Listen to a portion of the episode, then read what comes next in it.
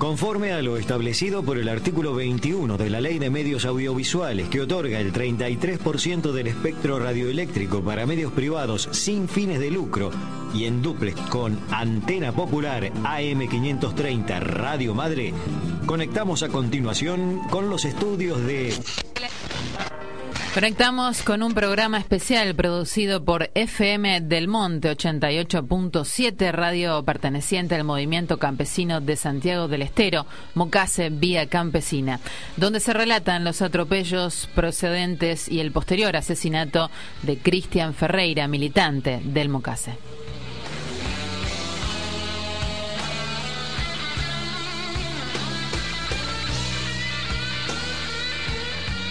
Antena Popular, cada domingo desde la una de la tarde. Cristian Ferreira presente. Primera parte. El 16 de noviembre de 2011, un sicario contratado por un empresario ganadero y sojero asesinó a Cristian Ferreira joven militante del movimiento campesino de Santiago del Estero Vía Campesina, en la comunidad indígena del pueblo Lule Vilela San Antonio, departamento Copo, Santiago del Estero. Javier Juárez es el nombre del asesino. José Cicioli es la persona que dio la orden de asesinar y quien se beneficia con los desalojos y aprietes a las familias campesinas de la zona. Pero no son los únicos protagonistas. Ampliando la mirada, vemos algunas cosas más. En el norte de Santiago del Estero, principalmente en la franja conformada por los departamentos Copo, Alberdi y Pellegrini, vienen actuando empresarios madereros, sojeros y ganaderos, jueces y funcionarios provinciales y municipales corruptos, policías con doble empleo también corrompidos. De todas formas, no alcanza la idea de la corrupción para entender lo que allí ocurre. Hay en juego una idea de desarrollo y progreso que desdeña el derecho y la cultura de las comunidades campesinas e indígenas, que las niega, las ningunea. Es muy fuerte la presencia de esa ideología racista, clasista, que muchas veces ni siquiera intenta esconder una visión de corto plazo, el negocio financiero de las tierras y del monocultivo, y que no es sostenible desde el punto de vista productivo, cultural, social, ambiental y económico.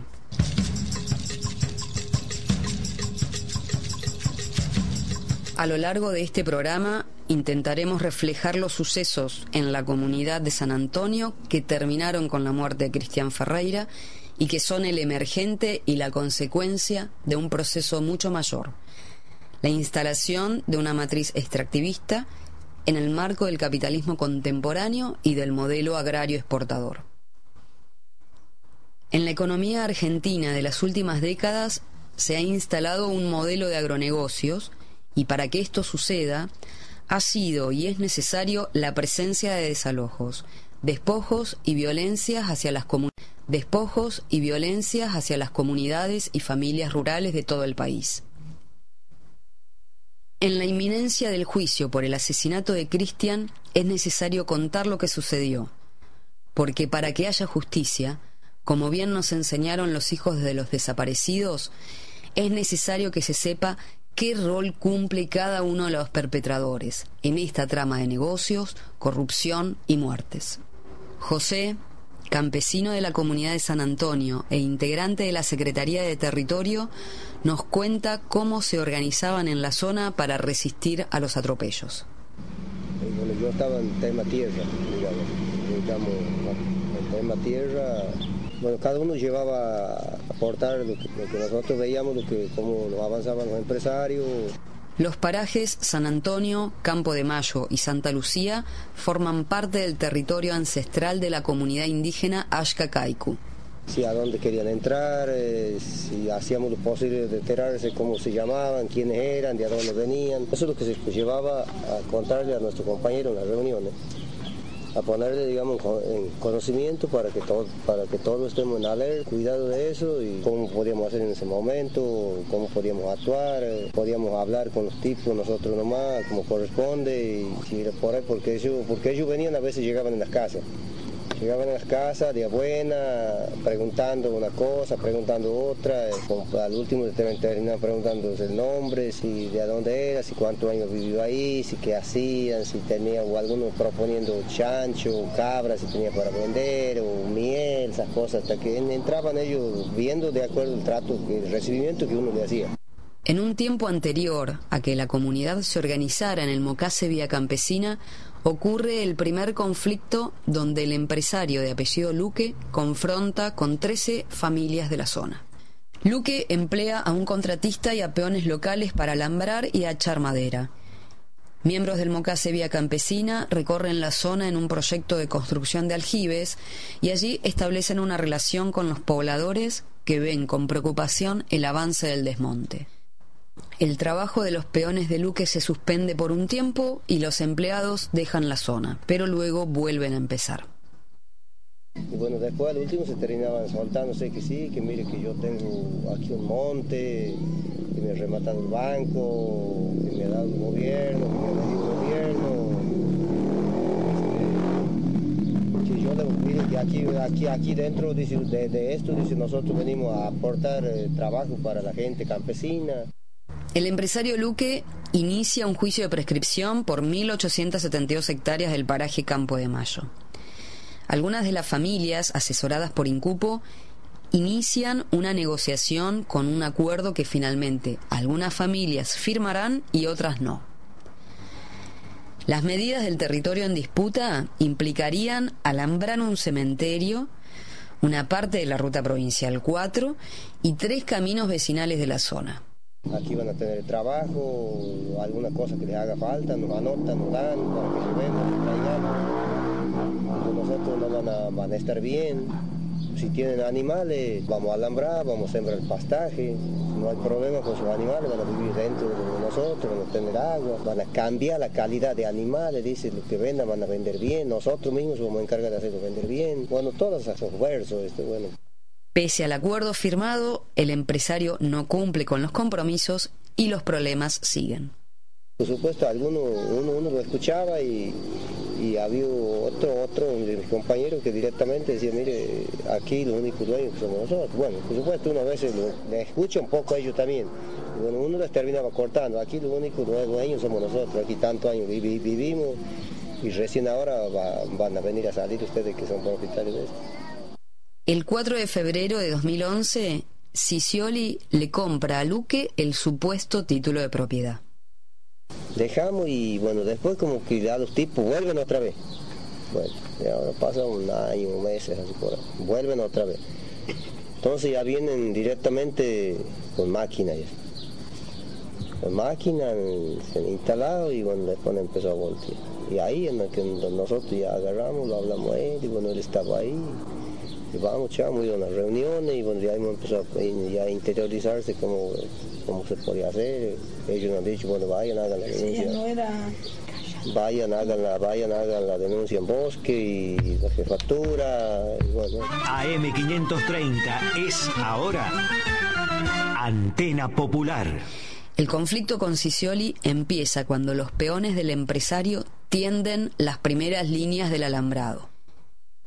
Este cercado implica pérdida de animales para los compañeros y compañeras, así como dificultades con el libre tránsito para todos. Está quitando el pastaje a los animales. Ajá. Claro. Claro, porque nosotros estamos muy cerquita del alambre y los animales pasan todo por ahí. Porque en el, en el, campo nosotros no podemos hacer alambre como ellos hacen alambre para tener las vacas, nosotros no podemos. Porque, porque no, una que no tenemos dinero para invertir en eso, claro, para comprar el alambre. No somos como ellos que son platudos y vienen y hacen así. Alambran y, nos cerraron los caminos que iban los chicos a la escuela. Anduvo el hombre en casa, la primera vez que diciendo que iba a cerrar. Bueno, nosotros le hemos dicho que, teníamos que ir a, a, orillar el, por donde ellos hicieron la alambra, teníamos que ir como tres kilómetros y a entrar hacia la vuelta para ir a la escuela los chicos. Y yo le dije, no pueden pasar los chicos por abajo del alambre, le digo con las bicicletas. No, me dice, porque vamos a poner animales malos. Y bueno, y después los chicos han tenido que andar así, dando vueltas y después cuando han cortado el alambre han seguido tres vueltas. Y ahí en la escuela también han ido, también el maestro nos ha dicho siquiera vamos a, no lo voy a dejar voltear. Teníamos solo una planta de mistol que le decimos nosotros sombra para los chicos, también le han volteado. En mayo, los compañeros y compañeras nucleados en el Mocase Vía Campesina cortan los alambrados instalados por el empresario que impiden la circulación del ganado y en algunos puntos cortan el acceso a caminos vecinales. Resulta que ya terminó todo, no han venido, no han vendido y mientras tanto los tipos iban meta, voltea, meta, voltea, con que la denuncia está, con que no está, con que está, con que no está, que allá está, que aquí está, meta, voltea y bueno. Y bueno, digo, Carlos, bueno, y entonces, ¿qué vamos a hacer? ¿Qué vamos a seguir esperando, hermano? Esto ya no, ya no se puede, digo, hasta que ellos vayan a ver, ya lo van a voltear a las dos mil y pico de hectáreas. A las mil ochocientos lo van a tirar. En julio, el empresario Sicioli hace ingresar una topadora al campo. Los pobladores nucleados en el Mocase Vía Campesina paran la topadora y obligan a la máquina a salir del lugar. Y bueno, el último dice, bueno, hagan lo que tienen que hacer. Y bueno, hemos ido, hemos hablado con los obreros, un día se hemos juntado ahí con la organización, hemos preparado un uh, compañero, hemos ido, hemos hablado con los obreros que andaban ahí. Bueno, pero el viejo ya no venía, el es poco venía poco venía ya. Primero venía todos los días. Cuando el tipo empezó a enterarse que ya andado medio llegar, tipo ya no venía, bueno, andamos los obreros ahí, algunos despalando, otros quemando troncos, bueno, nos agarramos, hemos hablado con los obreros, pues nosotros hemos hablado bien, buen chango, aquí vamos a ver a estos muchachos, nada, nada de violencia, de apoyar a nadie, de pegar ni golpear. Nosotros vamos a decirle que se retire, se vayan. Y bueno, al maquinista, perfectamente, y bueno, y así sido. Yo agarrado, se han ido y, y bueno, la máquina que quedaron ahí, después habían venido a denunciar, han ido a ver las máquinas, la policía, ahí estaban todos. Y bueno, el monte estaba ahí, de que nadie entraba a trabajar ahí. Luque gestionó un plan de desmonte con la Dirección de Bosques de la provincia. Esta le permitió talar una parte del monte nativo. Y esta gestión se transfiere a Sicioli en un trámite que realiza con la compra del supuesto título de propiedad. Pues venimos, aquí el asunto es que nos tomen la denuncia. Nos pedían títulos de tierra, de boletas de impuestos pagadas al día, el juez, después la jefatura es lo mismo. Hasta nos decimos, chao, si de ese monte, si no tienen eso, yo no puedo tomar nada. Y le digo, y usted sabe, le digo, usted sabe que el monte de la empresa, le digo, le he presentado papeles aquí, carpeta con documentación, no, dice, pero debe ser de ellos. Ay, nosotros digo, ¿qué hacemos? Hay gente que vive más de 100 años ahí, le digo. Y bueno, dice, pero esta, ellos son dueños.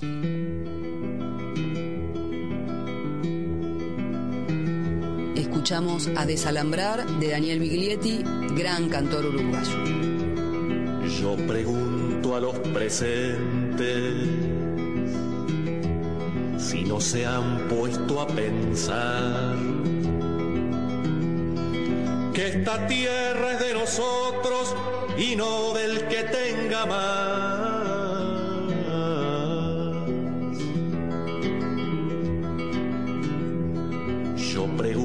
Si en la tierra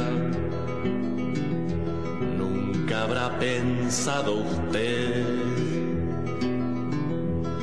que si las manos son nuestras, es nuestro lo que nos dé. A desalambrar desalambrar, que la tierra es nuestra, es tuya y de aquel, de Pedro y María, de Juan y José.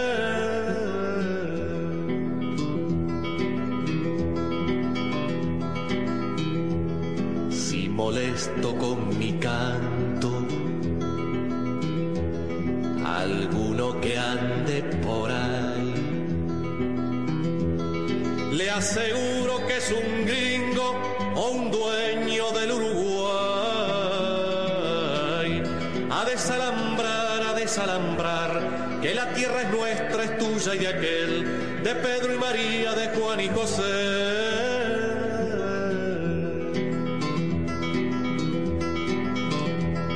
Yo pregunto a los presentes si no se han puesto a pensar que esta tierra es de nosotros y no del que tenga más desalambrar, a desalambrar, que la tierra es nuestra, es tuya y de aquel, de Pedro y María, de Juan y José. Que la tierra es nuestra, es tuya y de aquel, de Pedro y María, de Juan y José.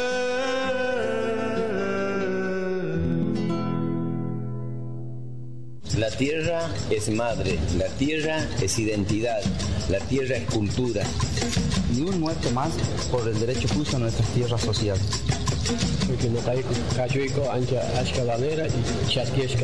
Nosotros mezclamos la lengua quichua y nos estaban quitando. La tierra es el pasado, la tierra es, es el presente y la tierra es nuestro futuro. Defendemos nuestras semillas porque de ellas nos alimentamos si lo tenemos que defender con nuestras propias vidas, lo podemos hacer para dejarle un futuro mejor a nuestras generaciones.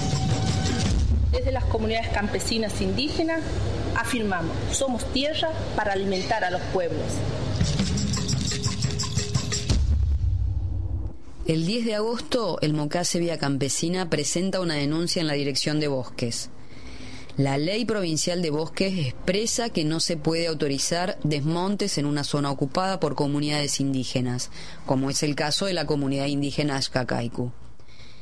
Pero la Dirección de Bosques envía una inspección el 17 de agosto y ésta responde con un informe el 20 de octubre. Allí niegan lo que los pobladores denuncian, que se ha talado más de lo autorizado y que los territorios afectados pertenecen a la comunidad. Bueno, y si seguí insistiendo, te me lo metimos preso. Me voy a la jefatura, me dice lo mismo. Bueno, hermano, vos tomame la denuncia, dame una constancia y bueno, aquí estoy, estoy méteme preso. Pero hacer algo, así yo voy a darle a algunos que me alcance por ahí, mis compañeros. Méteme preso. Le digo, vos en mi caso, ¿qué vas a hacer? No vas a venir aquí, si yo milico, le digo a a, que vos te estén por voltear a la casa, vas a recorrer al juez, vas a recorrer a la jefatura, no vas a hacer lo mismo.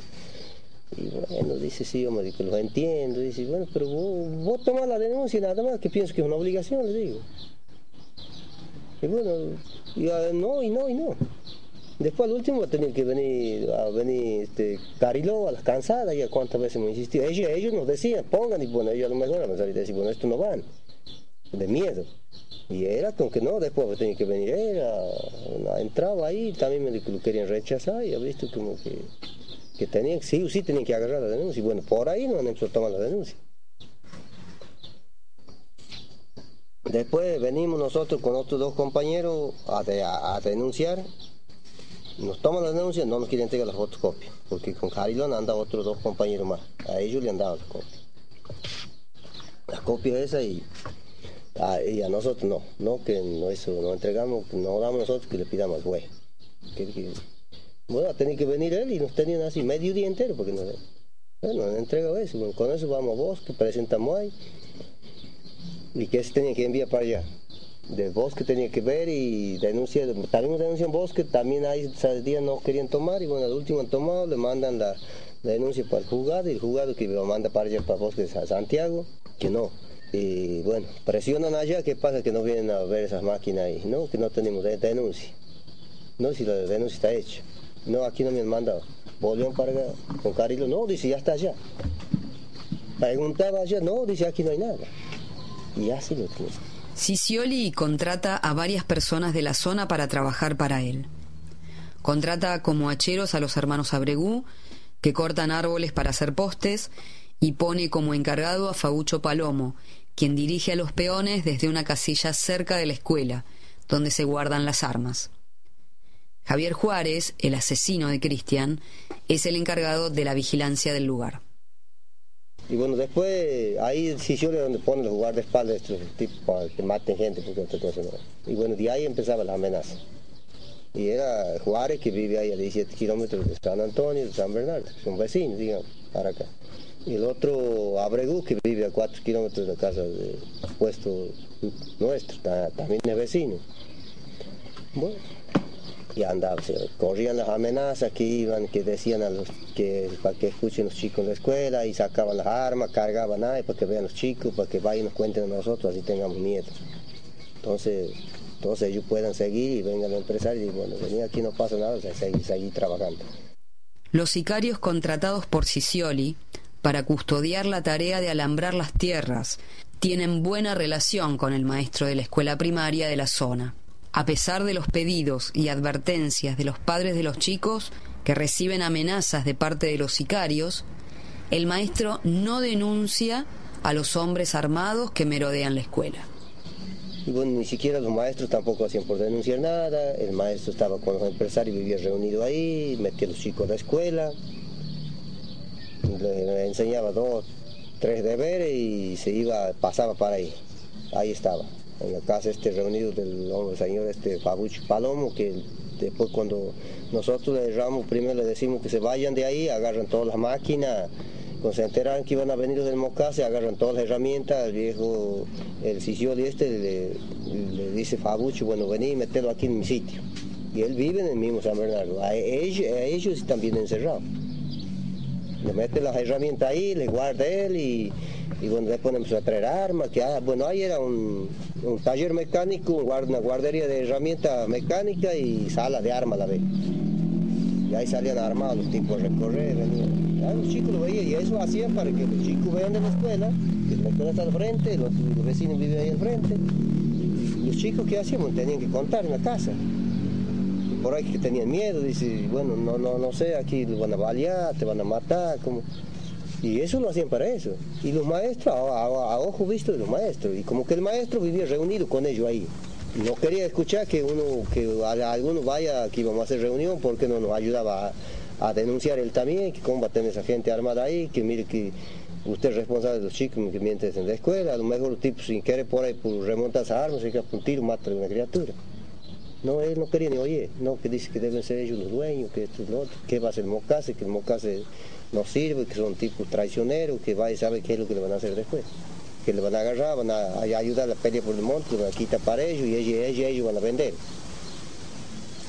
Todas esas versiones que, que decía así el maestro. Antena Popular, cada domingo desde la una de la tarde. Como en muchos otros casos en Santiago del Estero, denunciados por el Mocase Vía Campesina, las escuelas rurales funcionan con una política clientelar que favorece al gobierno de turno, así como a los terratenientes y empresarios. Estos maestros hablan mal de la organización, aceptan regalos y donaciones de quienes intentan desalojar a los pobladores y enseñan para la migración, ya que en su concepción del desarrollo, el campesinado es el retraso. En este caso, el maestro es un activo elemento en este conflicto. Porque cada madre íbamos a cocinar dos días y un día fui yo a cocinar más era hacer, hacer leche, cocidas con los chicos. Y estaba sentado yo ahí después que le terminó de dar a los chicos. Bueno, llega él, entra a la escuela. Bueno, espera. Bueno, él se presenta, él me dice, yo me llamo Jorge Cicioli, soy de Santa Fe, yo soy el dueño del campo de San Bernardo. Tenía otra persona guardaespaldas. Y bueno, y él pedía hablar con el maestro. Bueno, me acuerdo que yo voy y le aviso al maestro, el maestro sale. Y bueno, era para... Yo no podía escuchar lo que le decía. Bueno, entonces había sido para que él como que le ofrecía ayuda para los chicos, lo que los chicos necesiten, porque él está, tiene muy buen, muy buena entrada con el gobierno. Este, decía el maestro. O sea, ellos han hablado y después que él se ha ido, el maestro nos llama y nos cuenta que, le ha venido el hombre, parece una buena persona, decía el maestro, me ofreció cosas para los chicos, que les ayude con útiles, con lo que los chicos querían. Y bueno, ya hubo un día que nos había reunido a mí, era Godoy ese día y padre, ¿cómo se llama tu padre? No, mi mamá. No, no, no. Tu padre. Ah, tu padre era. Francisco. Ajá. Y como que nosotros, el maestro ha dicho que nosotros no necesitamos ninguna ayuda de, él. Bueno, bueno, si ustedes no quieren, no, ya vamos a ver. Sigue, el, hizo otra reunión el maestro, como que ahí nos cortó. Que él es dueño de hacer lo que él quiera en la escuela, él sabe lo que va a hacer, que no nos iba a preguntar a nosotros. Si le quería ayudar él, que él iba a recibir la ayuda sin preguntarnos a nosotros. Los integrantes de la comunidad de San Antonio cuentan cómo discutían con Hugo del Valle, el maestro del lugar. Que nosotros como que no valíamos nada lo que nosotros decíamos a él. Después de la escuela y después de los chicos. Él siempre estaba en contra, los maestros de ahí, siempre, todo era en contra. ¿El maestro en contra de qué? En contra de lo que nosotros le decíamos de los empresarios eso. Jamás ha estado en Como que nosotros le decíamos, él siempre como que nos rechazaba lo que nosotros le decíamos de esas empresas que tienen gente armada, como que él decía que no, que nosotros ah, no es verdad. Ajá. Él siempre nos ha dicho así cuando yo le dije Javier Juárez dice que va a amenazar a Matros Chico Mango por la escuela. ¿Y eso de cuándo de, había ese cuento? Había ese no, que no es verdad, me, me, decía el maestro a mí, no, eso no creo, no es verdad. Él siempre tiraba para los empresarios. Porque la, la empresa está, puso los empleados que son Juárez, Juárez y Abreu. Las amenazas a los chicos son una constante en la zona. El Grupo de Memoria Histórica es parte integrante del movimiento campesino de Santiago del Estero, Vía Campesina. Su trabajo es transmitir la palabra de compañeros y compañeras protagonistas de una lucha que sigue, que está abierta y en permanente movimiento, recreándose cada día. Conocer la vida de estos hombres y mujeres del monte, sus experiencias, sus proyectos y anhelos, su entereza y dignidad, nos ayuda a afirmar una dimensión negada de la política. Nuestro mayor aprendizaje es haber entendido que es posible buscar en sus voces respuestas escondidas a muchas preguntas.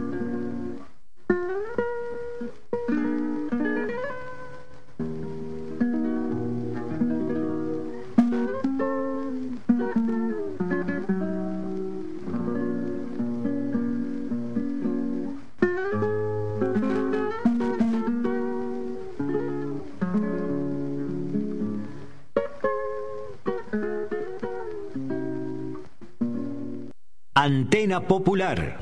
Radios comunitarias, rurales, cooperativas, radios libres, alternativas, radios populares y educativas.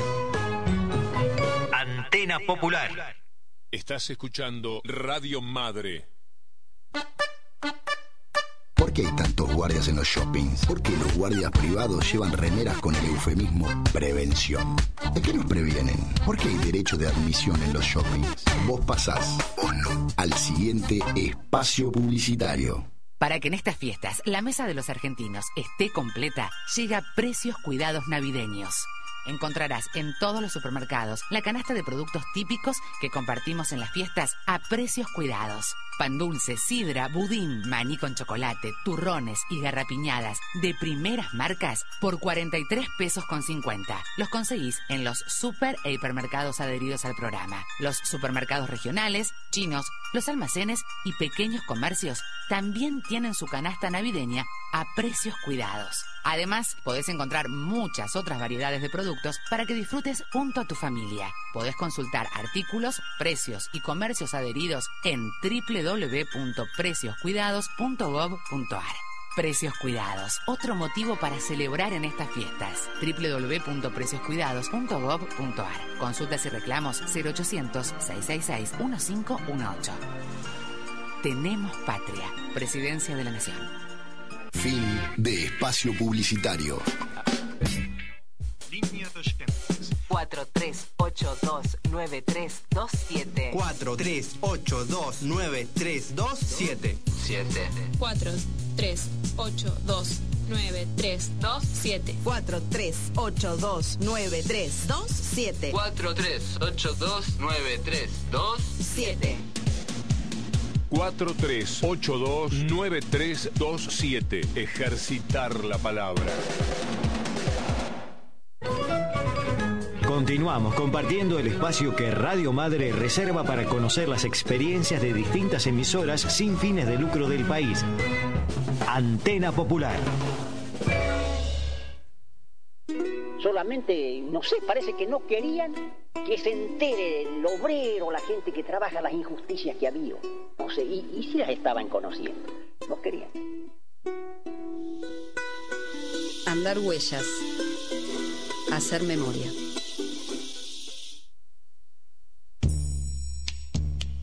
Recordar es volver a pasar por el corazón. A más de 20 años de existencia del Mocase Vía Campesina, queremos darle vuelo a la memoria, que es eso que está presente en nuestros relatos, en nuestras charlas, en nuestros encuentros. Queremos ponerle voces a los recuerdos y hacerlos viajar, entrar en nuestras casas y compartir nuestros mates.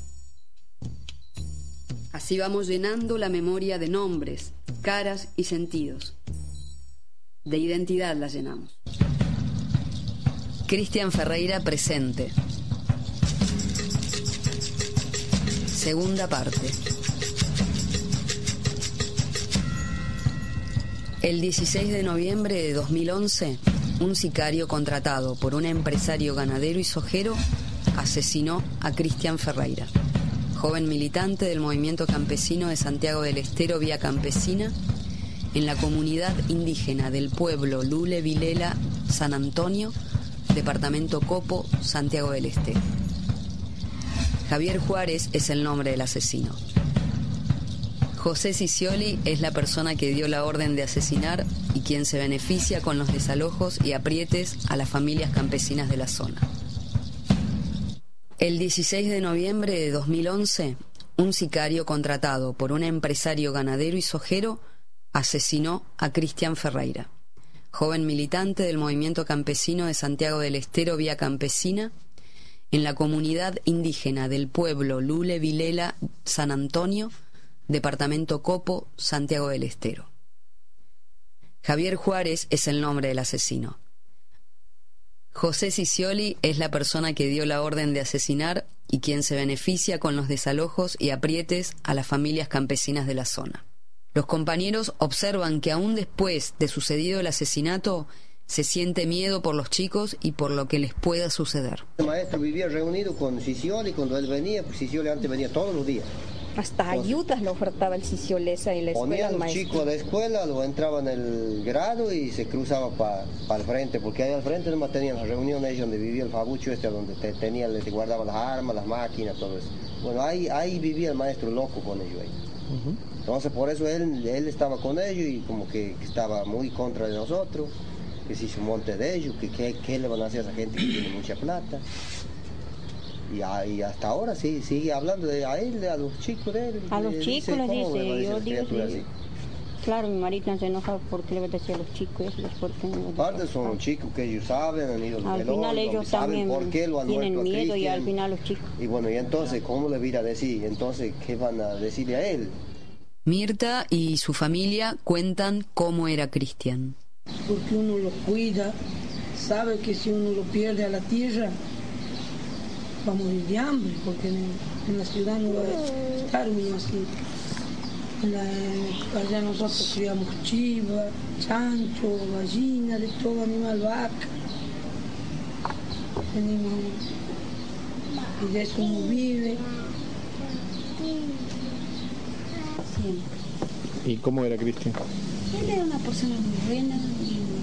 Él desde chiquito, de los ocho años, empezó a trabajar en los montes para ayudarle a mi papá, a todas nosotros cuando éramos chicos. Y porque mi papá, él, cuando éramos chiquitos, este, le imputaron el brazo, él no tenía, le salió un grano y bueno, le tuvieron que cortar y él no, no podía trabajar. Y trabajamos nosotros en el campo con, con Cristian. Y bueno, nos criamos y así trabajando. Ella también trabajaba así para poder vivir porque él- mi papá no podía, digamos, con una sola mano trabajar. El obraje, el obraje se entiende que trabajar con. ¿Cuántos hermanos eran? Y somos diez. Y tenemos un- Ella está criando dos nietos. Y bueno, después él se puso de novia y se bueno, anduvieron mucho tiempo, no con la chica esta. Y se juntaron y vivían en la casa de mi papá. Como dos años. Hasta que lo mataron. Él esa semana antes sí bien, hizo la casa y, y fue a vivir ahí. ¿Cuántos días está en la casa? Una semana Se y hizo la casa para velar. pobrecito. Sí, no, o sea, todavía no estaba terminado. No estaba bien sino que- terminado. Y mientras Bueno, trabajaba para ahora el hogar iba. Todos en el grupo Mocase para ver para hacer Los compañeros de la comunidad cuentan qué sucedió el 16 de noviembre de 2011. Pasa eso y, bueno, el tipo se va, últimamente se va a y no vuelve, pero deja los matones ahí, que ellos vivían dando vueltas cuidando el monte, la tierra esta, y bueno, nosotros no, por supuesto, no molestamos a nadie. Y bueno, ¿qué vamos a hacer? Digo, esto anda, mientras no venga la máquina, de que ande de vuelta, todo lo que los tipos están, están, están ganando ellos. Mientras no traigan, cuando traigan máquina, bueno, se va a tener que movilizar y bueno, mientras eso, que se hacía la denuncia, nosotros queríamos que se lo saquen los cristianos estudiar porque corría las amenazas que nos iban a matar a todos los integrantes del Mocase de ahí, del paraje de ahí. Pero que uno va a pensar, por supuesto uno no va a pensar eso. mejor por ahí eran versiones que decía algún vecino, decía el otro. Y bueno, hasta que llegó el momento este que, el tipo va y un día para, de, para otro, cosas de horas que agarra y, y va y lo busca en el domicilio a este muchacho y por desgracia estaba mi cuñado ahí y le dice, bueno, con ustedes quiero hablar. Salen, que dice Godoy, mira, Juárez dice, deja esa arma allá, ¿cómo vas a venir aquí? Mira, hay chicos que se van a asustar, ¿no? Dice, a vos con Cristian también. Dice, bueno, sale él y como sale le pega el tiro le, pega a él y cae y le pega al otro. No le pega bien porque parece que cuando Cristian cae, según dice la mujer de Cristian, porque yo estaba ahí, que parece, quiere hacer que Godoy se le cayó encima, debe ser, por supuesto, lo he visto de otra manera que lo valía, dice, esto ahí lo ultimado ya. Bueno, ya no le importaba ni de la vida de él, se le dio encima, bueno, en movimiento parece que no le alcanza a pegar, si no, le mata también, le corta todo, todo en, la misma, en la misma altura las piernas. Hay parado dos veces. Claro. Estás escuchando Antena Popular. Luego del asesinato, distintos medios de comunicación difunden la tesis de un enfrentamiento entre campesinos, lo que invalidaría la tesis del homicidio premeditado, pero por sobre todo ocultando los violentos avances sobre los territorios de los pobladores de la zona y dejando fuera de la cuestión a los empresarios del agro, verdaderos autores intelectuales del hecho. Compañeras, desaparezcamos la fila y tengamos cuidado con los alcahuetes que andan sueltos ahí. Marchemos, sigamos, porque Cristian era quien defendía la vida. Y esto nos están queriendo provocar y no le demos ni un tranquito para que después salgan a decir pelotudeces en los medios. Es para seguir alimentando la tremenda mentira de que era un enfrentamiento entre vecinos. Pito Castillo, vos intendente de esta municipalidad, sabías perfectamente quién era Cristian. Sabes perfectamente quiénes viven y son dueños de esas tierras. José relata su discusión con el corresponsal periodístico de la zona. Y bueno, que después salen esos medios de, comunicación diario, sería el otro día aquí, que si una pelea medio del monte, sacan una foto de archivo, eh, un corresponsal de aquí de monte nomás, que, que por pelea, por, por, roba de poste, que lo haya robando, que encima lo han sacado con armas blancas, que el tipo en defensa propia lo ha hecho, no, nada que ver. Y yo el otro día me he ido aquí, para el corresponsal de aquí, me he ido a la jefatura, me dice, mira, yo no tengo nada que ver con él, nosotros no, no mandamos esto a sacar en ningún lado, dice, ahí el Villavicencio está encargado de eso, mandar para allá a Santiago. Voy, lo, lo encargo a él, me dice, no hermano, ¿cómo que yo voy a sacar esto aquí? Que yo, yo con la que informe cosas policiales yo no trabajo vas a trabajar, le digo, si vos estás puesto para esto. Porque si vos querés publicar, le digo, hacerte ver que vos mandas tus trabajos, le digo, ¿por qué no agarras un auto, una camioneta, te has ido a ver a dónde has ido? Le digo, en qué domicilio has ido y cómo se llamaba el, el otro muchacho, ¿valía? Adolfo Farías habla en su discurso durante una movilización sobre la tesis del enfrentamiento muy comprometido con mucha formación política. El día 16, a las 3 de la tarde, Cristian, un militante del movimiento, 23 años, él estaba con sus hijos y su compañera y un compañero tomando mate. Y este empresario, Jorge Siccioli, que es de la sociedad rural, ha contratado a unos vecinos de ahí que, que lo ha engañado porque ha puesto mucho dinero y que ya venía haciendo este, mucho persecuciones a los campesinos. Se acerca en una motocicleta, él se encontraba tomando mate con, con su hijo y asesina al compañero Cristian. El compañero que va a auxiliarlo y ayudarlo a Cristian recibe un tiro en la pierna también de la escopeta y otro compañero que estaba ahí que se acerca, cuando lo ve tirado a los dos, se acerca a ayudarlo, viene corriendo, recibe golpes con la escopeta. Eso ha sido el acontecimiento, han ido directamente a cazarlo, han ido a matarlo, no ha habido ni discusión, no ha habido ningún enfrentamiento, es totalmente mentira. Lo que ha pasado después de ahí había un encubrimiento muy grande de la justicia de Santiago. Lo que pasa con el Cristian es que después de asesinarlo al Cristian dicen que fue un enfrentamiento entre campesinos, es totalmente mentira. Después la policía le, abre los caminos para que se escapen lo que han asesinado y ya después de estar acorralado por el mismo movimiento lo detienen al actor material, pero nosotros hemos logrado a través de la movilización algo muy importante, que sea por primera vez un empresario de la sociedad rural pedido detención intelectual. Antena Popular, cada domingo desde la una de la tarde. Al día siguiente del asesinato, se realiza en el Congreso Nacional, en Buenos Aires, una conferencia de prensa de miembros del Movimiento Nacional Campesino Indígena junto con diputados del Frente Parlamentario contra el Hambre. Allí, Claudio Lozano habla sobre la tercerización de la represión. Estamos viviendo situaciones donde lo que aparece es un fenómeno muy concreto aparte de tercerización de la represión, es decir, de presencia de represión ilegal que tiene como marcos para actuar puntos de connivencia con el poder judicial o político provincial o estructuras sindicales o lo que fuere en lugar de que aparezca un Estado que dé la cara respecto al tipo de estrategia represiva que lleva adelante, lo que hay es un mecanismo de tercerización para tratar de reducir los costos de la estrategia represiva y que es llevar adelante una represión ilegal. Y como bien dicen los compañeros, esto viene de la mano también de otro fenómeno que es el predominio del agronegocio a nivel de la experiencia del sector agropecuario, el impacto que esto tiene en términos de sojización, desmonte de bosques y el proceso de acaparamiento de tierras por parte de sujetos empresariales que con connivencia política pueden avanzar con situaciones represivas como la que aquí se está denunciando. ¡Alerta!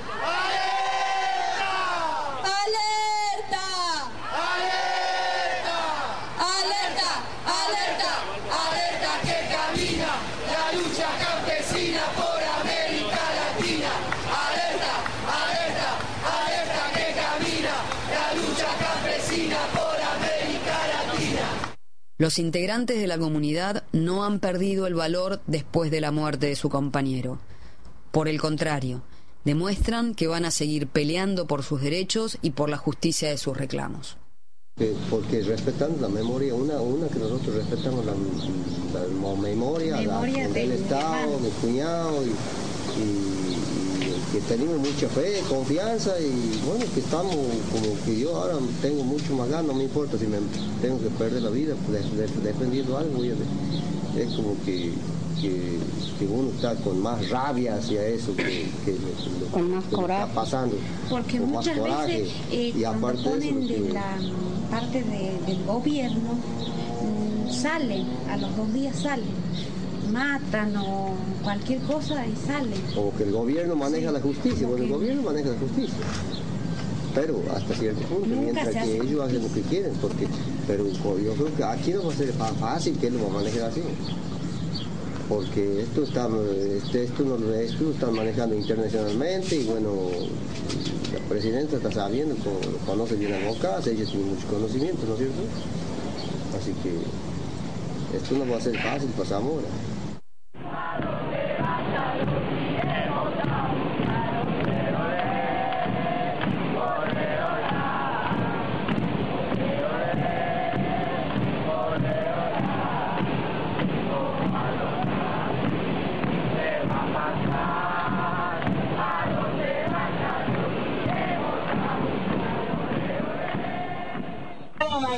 Pidiendo justicia por la muerte de Cristian y más allá que se haga justicia, queremos el territorio que nos respete, que no haya más fumigaciones, que no haya más desmonte, que nos dejen producir tranquilo nuestra soberanía alimentaria.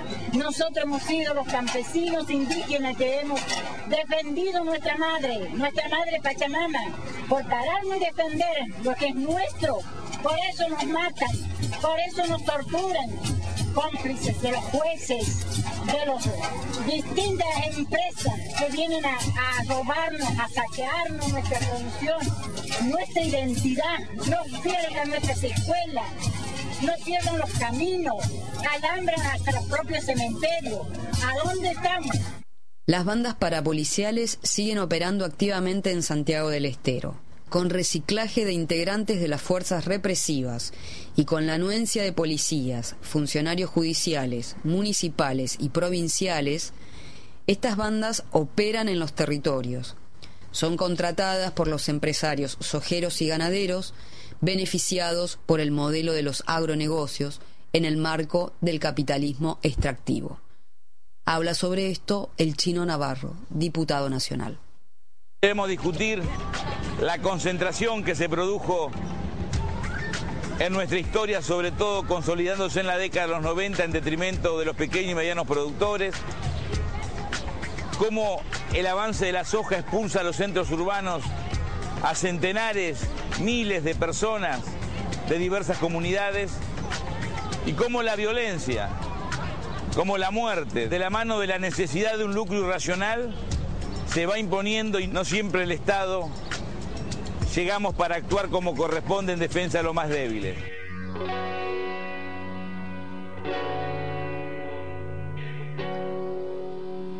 Antena Popular.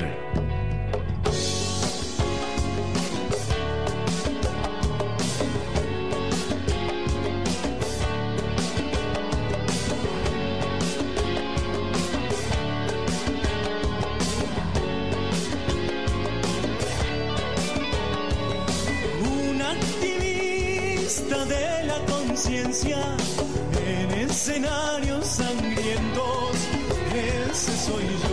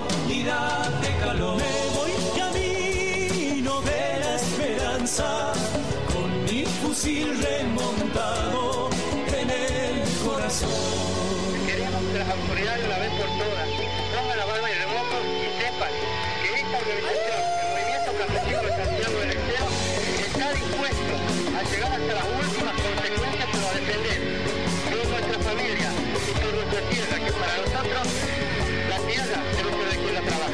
La tierra debe ser de quien la trabaja. Soy campesino, lucha y trabajo.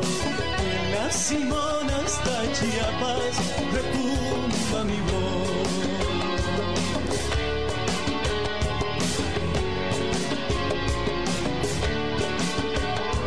Soy el Colima muerto en las islas, que tu memoria regresa en cada oración.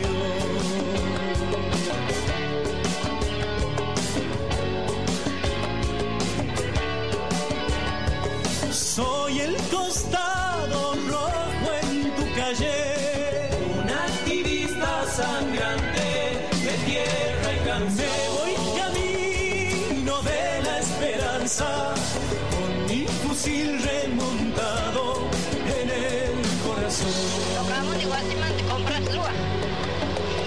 una vuelta y vean ya no van, por si con ahí va.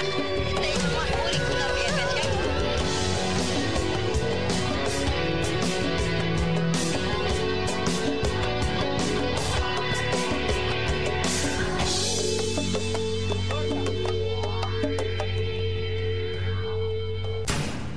Escuchamos el activista del compañero Rally Barrio Nuevo. Desde noviembre de 2011 han pasado tres años. Un año después, Miguel Galván es asesinado defendiendo la tierra de su familia. El Movimiento Nacional Campesino Indígena ha realizado decenas de movilizaciones en todo el país, pidiendo un freno a los desalojos, así como el fin de las bandas parapoliciales que operan en los territorios. Las amenazas se repiten sin cesar. El 12 de septiembre de 2014, el empresario Américo Argentino Argibay realiza amenazas de muerte hacia el Mocase Vía Campesina frente a inspectores de la Dirección de Bosques, que lo están filmando. Como mensaje expreso, Argibay muestra un arma a la cámara y realiza un disparo, avisando que las cosas así no pueden seguir más. Siendo animales. Yo tengo denuncia hecha y nadie me da pelota. Esto está jodido, chano. Y aunque no sea por esto, por esto, en diciembre sale un quilombo. Esto no va más. Si no salga a molestar a la gente que todos queremos comer, hermano. Nosotros vamos a caer matando. Si quiere, ponga ahí, le voy a poner. A mí me han sobre los animales. Vamos a terminar, vamos a sacar una careta. Es que van a hacer matar gente, hermano. Yo hablo con el jefe de policía de, de, de todos estos hijos de puta. Todos los conozco. Todos. Todos, ya, porque... Bueno, ¿qué voy a hacer? Y bueno, mátelos. Nosotros, bueno, no da bola. Así. Los voy a hacer mierda. Con esto los voy a matando, mira. Les voy a reventar la cabeza de todos. Así ven.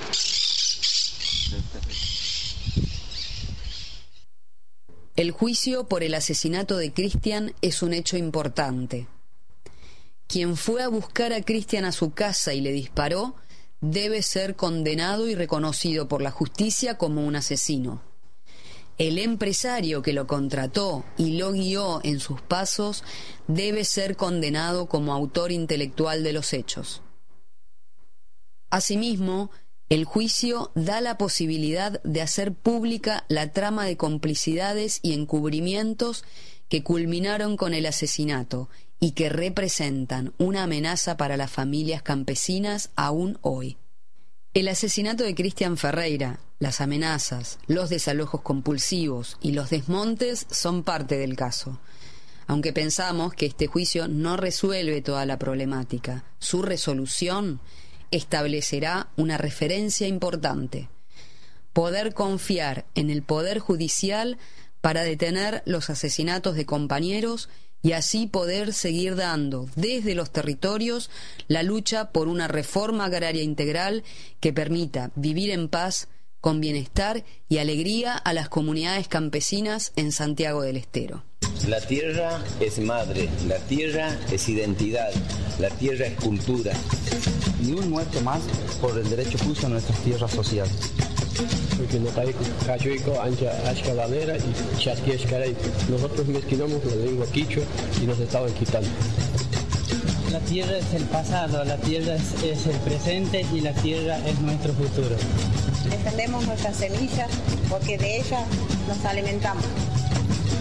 Y si lo tenemos que defender con nuestras propias vidas, lo podemos hacer para dejarle un futuro mejor a nuestras generaciones.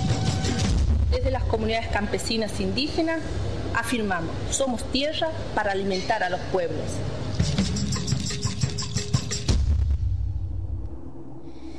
La copla es de coraje, la copla es de verdad. La copla es de coraje, la copla es de verdad. Pueblos que han resistido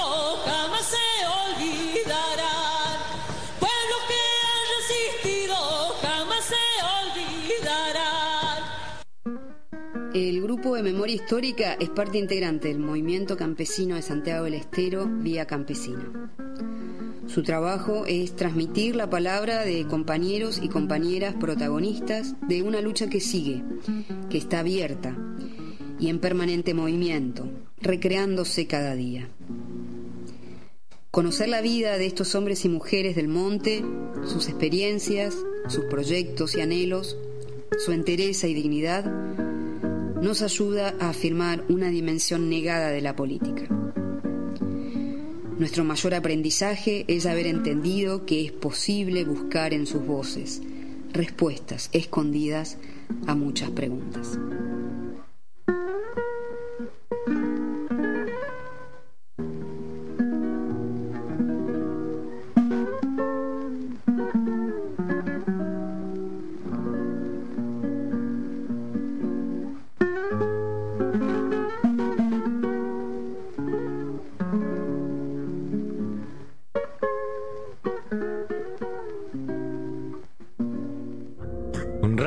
Rurales, cooperativas, radios libres, alternativas, radios populares y educativas de todo el territorio. Cada domingo desde la una de la tarde transmiten en duplex con Antena Popular AM530 una muestra de lo que diariamente realizan en su comunidad.